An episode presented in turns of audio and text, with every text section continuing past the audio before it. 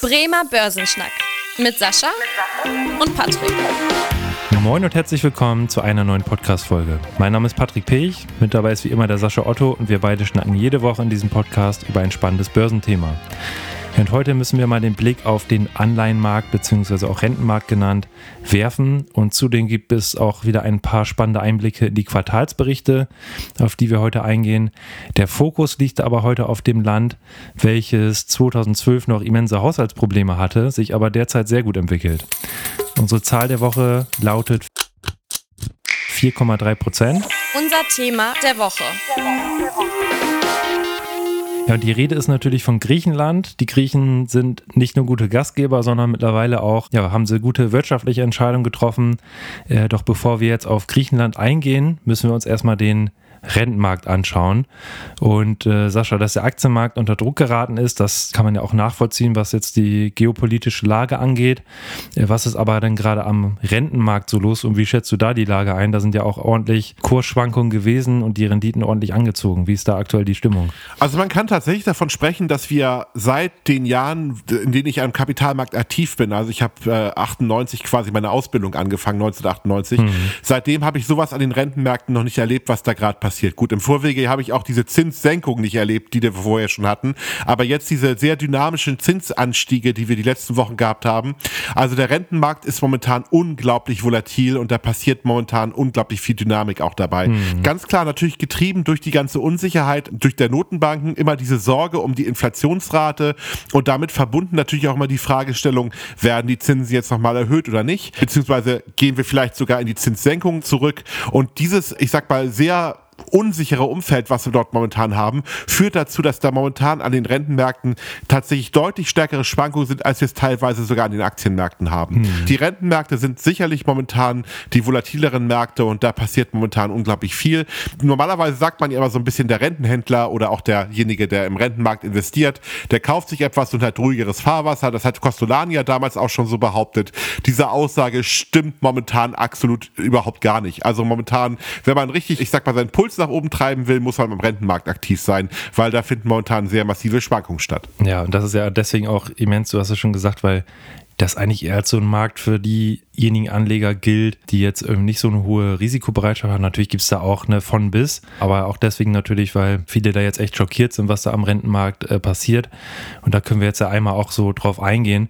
Äh, die höheren Zinsen haben ja eben dazu geführt, dass, ja, dass die Rendite auch gestiegen ist an dem, am Anleihenmarkt oder sich quasi faktisch angepasst hat. Durch die äh, gesunkenen Kurse sind die Renditen eben angestiegen. Und was wir jetzt eben sehen, beispielsweise in den USA, dass da 30-jährige US-Staatsanleihen eine Rendite von 5% haben, genauso wie 10-jährige. Das hatten wir eben auch bei ähm, Amerikanern zuletzt vor 16 Jahren, also einfach ein extrem hohes Niveau. Äh, da ist zum Beispiel auch ja ein Grund, dass China da immer mehr Anleihen auch zuletzt abgebaut hat. Das heißt, da weiteres äh, Angebot auf den Markt geworfen hat, was natürlich auch nicht gerade geholfen hat. Aber nicht nur in den USA, auch hier in Europa haben wir äh, mittlerweile wieder ganz, ganz schön hohe Renditen. Sascha, magst du uns da mal einen Einblick geben? In welchen Ländern sind eigentlich die Renditen aktuell in Europa ja relativ hoch und äh, welche Staaten haben da gegebenenfalls auch mit zu kämpfen, was jetzt den Haushalt angeht? Ja gut, die alten Kandidaten, die wir immer schon hatten, sind momentan natürlich massiv wieder angezogen. Also die Italiener kämpfen schon wieder mit den 5%. Mhm. Und das ist so quasi wie vor zehn Jahren nicht mehr, also quasi in der Schuldenkrise. Also muss man fairerweise natürlich auch sagen, dass da so ein bisschen die ersten Diskussionen wieder hochkommen, wie lange können die Staaten sich das überhaupt irgendwie erlauben und leisten. Daraus ergibt sich natürlich dann auch wieder gewisses Gefahrenpotenzial, natürlich auch dann für die europäischen Staaten. Mhm. Und die Notenbanken müssen sich das natürlich momentan genau anschauen, was da weiter passiert. Also gut, wir, wir, wir, wir Deutsche haben da nicht so stark mit zu kämpfen, das ist noch relativ moderat, aber auch bei uns ist es so, die Finanzminister der Vergangenheit haben nicht mehr diese Nullzins Zinspolitik und können sich günstig refinanzieren. Also am Ende ist jetzt tatsächlich die Neuverschuldung oder die Schulden, die wir jetzt aufnehmen, um auch unsere Krisen zu bekämpfen, richtig teuer und wird natürlich dann auch in den Bundeshaushalt wieder eine Rolle spielen. Mhm. Also am Ende, die hohen Zinsen sind schön für die Sparer, aber natürlich sehr, sehr schlecht für diejenigen, die sich das Geld aufnehmen, also die europäischen Staaten insbesondere auch aktuell. Ja, ja in Deutschland liegen wir dabei 2,8 Prozent für zehnjährige Bundesanleihen. Ja, da kann man sich fast schon als, als deutscher Steuerzahler so ein bisschen ärgern, dass da im Bund da quasi die Anleihen nicht vor ein paar Jahren, aber gut, das ist natürlich die Glaskugel, ne? aber nicht vor ein paar Jahren deutlich länger an den Markt gegeben wurden mit längeren Laufzeiten. Da ärgert man sich wahrscheinlich auch selber noch drüber. Genau, ansonsten der Blick nach Griechenland, der natürlich ganz spannend ist, äh, weil Griechenland würde man jetzt auch meinen, äh, wenn man noch so den griechischen Finanzhaushalt im Kopf hat, dass da gerade diese Zinssituation natürlich enorm schadet. Und dabei ist jetzt der Blick auf die griechischen Anleihen eigentlich gar nicht so schlecht. Wir liegen da bei einer Rendite von 4,3 Prozent, äh, was halt auch unsere Zahl der Woche an dieser Stelle ist, was eben zeigt, dass äh, ja, Griechenland da deutlich unter Italien liegt, auch unter anderen äh, europäischen Staaten und das äh, auch ein Indikator schon mal dafür, da gehen wir gleich noch näher drauf ein, dass die Griechen hier sich wirtschaftlich und äh, was den Staatshaushalt angeht, äh, sehr, sehr gut entwickelt haben. Was war jetzt der Grund, Sascha, kannst du da eine kleine Zusammenfassung geben? Was ist der Grund, dass die Griechen da eben nicht so hohe Zinsen zahlen müssen für ihre Schulden? Ja, also tatsächlich ist es so ein bisschen so, dass Griechenland in der letzten Zeit doch relativ hohes Wirtschaftswachstum nach der Krise generieren konnte. Also tatsächlich, tatsächlich deutlich mehr, als man eigentlich erwartet hatte. Das ist so ein bisschen so der Punkt dabei. Also man hat die Wirtschaftskrise doch ganz gut bekämpfen können. Deswegen ist Griechenland da natürlich dann erstmal ganz gut gewesen. Gut, die Corona-Krise hat Griechenland natürlich auch erstmal getroffen, aber auch trotzdem, auch nach der Corona-Krise, wieder deutlicheres Wirtschaftswachstum, wenn man das ins Verhältnis setzt zur tatsächlich Größe der Volkswirtschaft, als jetzt zum Beispiel in Deutschland. Also wenn man sich einfach mal anschaut, gerade im Jahr 2022, 220 Milliarden US-Dollar Wirtschaftswachstum ist natürlich gewaltig. Griechenland war in den letzten Jahren die am stärksten wachsende Wirtschaft in Europa. Und natürlich haben die Rettungspakete auch so ein bisschen geholfen. Also Griechenland hat das nicht alles aus eigener Kraft geschafft, aber hm. muss man fairerweise auch sagen, das war sicherlich auch gut investiertes Geld, weil die Griechen tatsächlich diesen Turnaround hinbekommen haben.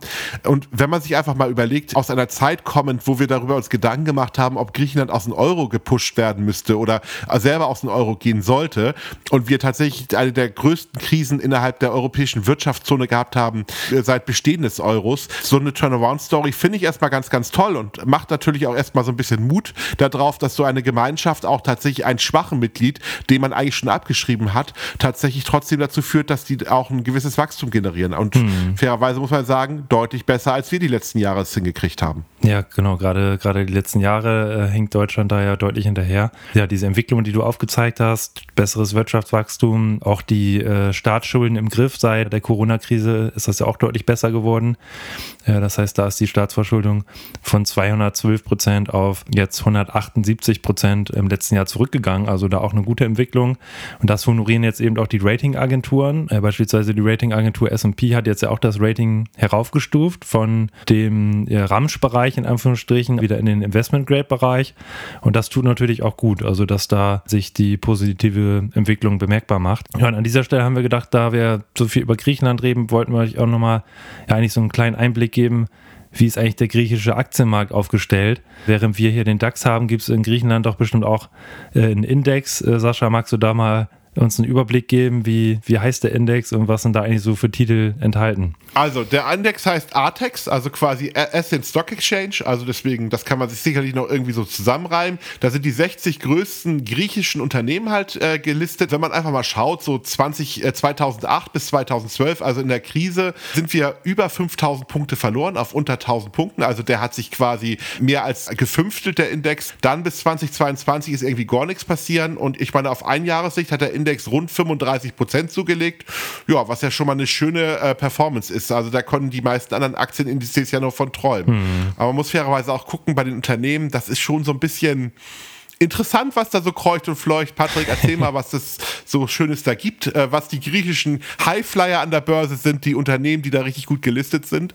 Ja, genau. Also das ist, äh, ja, muss man sagen, äh, erstmal natürlich ein Branchenmix, aber überwiegend findet man tatsächlich eher die, ja, die traditionellen Branchen, das heißt Banken, äh, Versorger, Telekommunikation und so weiter. Ich würde jetzt mal ein, zwei äh, Beispiele rausnehmen, beispielsweise die National Bank of Greece. Das ist eben die größte Bank in Griechenland und hat auch da die höchste Gewichtung in dem ATEX Index, den du eben schon aufgezählt hast. Ja, muss man aber sagen, das sind jetzt ja keine Riesenunternehmen, auch im Vergleich zu den DAX-Titeln beispielsweise. Beispielsweise hier die National Bank of Greece hat eine Marktkapitalisierung von 5 Milliarden, wäre halt eben im DAX wahrscheinlich gar nicht mal gelistet, ja. sondern eher Richtung, Richtung MDAX würde ich jetzt einfach mal behaupten. Ich das habe passt, ja. gerade nicht die äh, Marktkapitalisierung im Blick. Ansonsten, was hast du noch so für Unternehmen äh, im Kopf, Sascha? Ja, ich meine, eine Tochter von Coca-Cola, äh, die sich so ein bisschen um die Abfüllung kümmert, also deswegen ist auch im Index, ist natürlich auch ein bisschen bezeichnend, dass eine Tochter eines großen amerikanischen Unternehmens dort mhm. eines der größten Unternehmen ist. Sicherlich auch nochmal ein Zeichen dafür. Und jetzt kommt der Kracher. Äh, OPAP übersetzt heißt das Organisation für Prognose von Fußballspielen. Also eine Online-Spielcasino oder ein Online-Wettbüro, wenn man es so betrachtet. Mhm. Ja, sicherlich auch eine der seriösesten Branchen, die man so auf dem Planeten haben kann. Ganz klar, ne? Dann haben wir noch so etwas wie Hellenic Telekom, also größter Telekommunikationsanbieter dort. Sicherlich etwas konservativer, aber es ist auf jeden Fall ein bunter Mix, der dort stattfindet und immer noch im Vergleich zu europäischen anderen ähm, mhm. Kapitalmärkten sehr klein. Ja, was mir gerade noch einfällt als Ergänzung, wir haben eben über die Wirtschaft geredet und lange Zeit war ja auch immer das Thema, gerade in den südlichen europäischen Ländern, äh, die Arbeitslosenquote enorm im Fokus, einfach weil die so hoch war. Und da sieht man auch, dass wir da wirklich eine sehr, sehr gute Entwicklung haben in Griechenland. Bis 2013 ging die Arbeitslosenquote auf 27 Prozent hoch, also mehr als jeder vierte Grieche war, war arbeitslos. Und seitdem konnte Griechenland das schaffen, dass die Quote auf 12 Prozent zurückging im letzten Jahr. Also auch da eine sehr, sehr gute Entwicklung, muss man wirklich sagen. Genau, dann würde ich sagen, lass uns doch nochmal einen Blick auf die, ja, auf so ein paar aktuelle Titel werfen, was da so im Moment an Quartalsberichten kommt. Das Börsenwetter.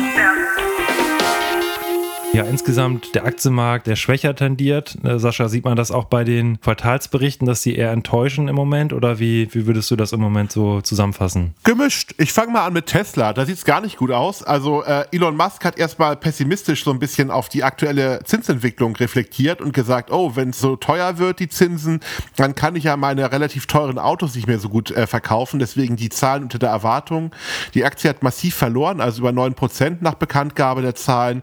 Und was man man auch ganz klar sagen muss, Tesla hat natürlich dann auch so die Situation, dass sie momentan mit einem Prestigeprojekt so ein bisschen zu kämpfen haben. Also dieser Cybertruck, ich meine, vielleicht erinnert sich der ein oder andere noch an diese grandiose Präsentation, als Elon Musk dann zeigen wollte, dass das äh, unzerstörbar ist und er mit einem Hammer dagegen gehauen hat und dann doch die Scheibe zerplatzt ist. Mhm. Das war ja tatsächlich für, für glaube ich, für denjenigen, der die Präsentation vorbereitet hat, der letzte Arbeitstag. Also ich möchte nicht in der Rolle stehen. Aber dieses prestigeträchtige Fahrzeug ist für Elon Musk ein Problem, weil es natürlich sehr teurer in der Entwicklung ist, man Versprechen gemacht hat, die man bisher nicht einhalten konnte. Und sicherlich will man ja auch so ein bisschen die Produktionskapazitäten Grün, Grünheide in der Form nach vorne bringen. Auch da kann man natürlich nochmal schauen, ob das gegebenenfalls jetzt äh, so funktioniert nach den ganzen Klagen oder den Umweltverbänden, die dagegen wettern wollen. Also Tesla hat auf jeden Fall ein paar Herausforderungen momentan. Hm, okay, dann würde ich einfach mal anschließen mit Enphase Energy, Photovoltaik. Unternehmen aus den USA, ist auch im Nasdaq 100 gelistet. Und da ging es einfach mal 20 Prozent nach unten. Und was da eben das Spannende war, dass das Unternehmen eigentlich selber gar keine Zahlen vorgelegt hat. Dann fragt man sich natürlich, ja, warum geht es dann plötzlich innerhalb von einem Tag 20 Prozent nach unten mit der Aktie? Das lag daran, dass Solar Edge, also quasi ein Konkurrent aus der Branche, die Zahlen vorgelegt hat und die stimmen insgesamt nicht so positiv. Deshalb standen eben äh, allgemein die ganzen ja, Solaraktien unter Druck, beispielsweise auch die deutsche SMA Solar. Da ging es ordentlich nach unten. Das heißt da einfach nochmal, dass ihr den Hintergrund hört, warum es da mit der Solarbranche im Moment nicht so gut läuft. Ja, hast du noch so äh, andere spannende äh, Einblicke? Ähm, wir können noch mal Nokia rausholen, die man vielleicht ja auch noch mal so ein bisschen nicht mehr auf dem Schirm hatte. Mhm. Also wir alle kennen ja wahrscheinlich noch die guten alten Handys von Nokia, aber die äh, gibt es heutzutage ja gar nicht mehr.